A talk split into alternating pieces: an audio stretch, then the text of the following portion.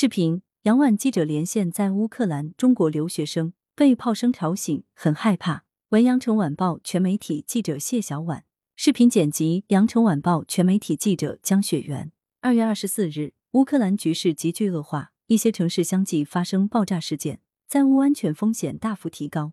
中国驻乌克兰大使馆已发出提醒，请在乌中国公民高度注意安全。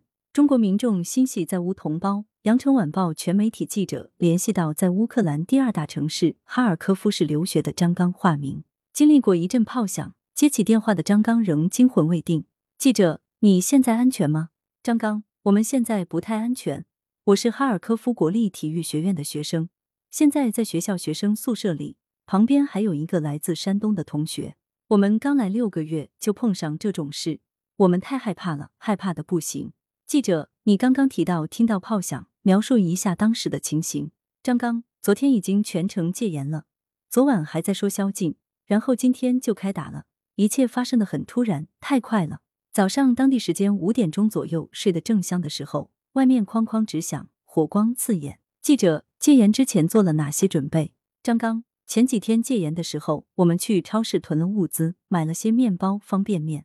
物价暂时没有什么波动，但是汇率波动很厉害。记者采购完物资后，你是一直都待在学生宿舍吗？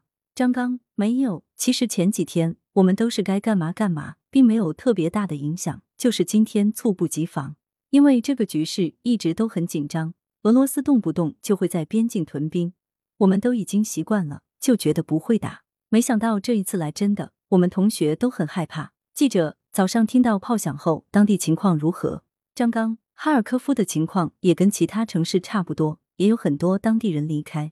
我们早上还出去采购了，超市里面有很多人在抢东西，大家都在扫货，但是秩序还行。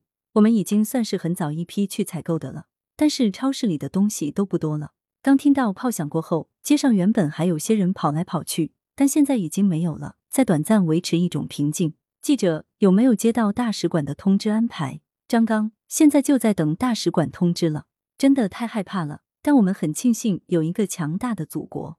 来源：羊城晚报羊城派，责编：郑宗敏，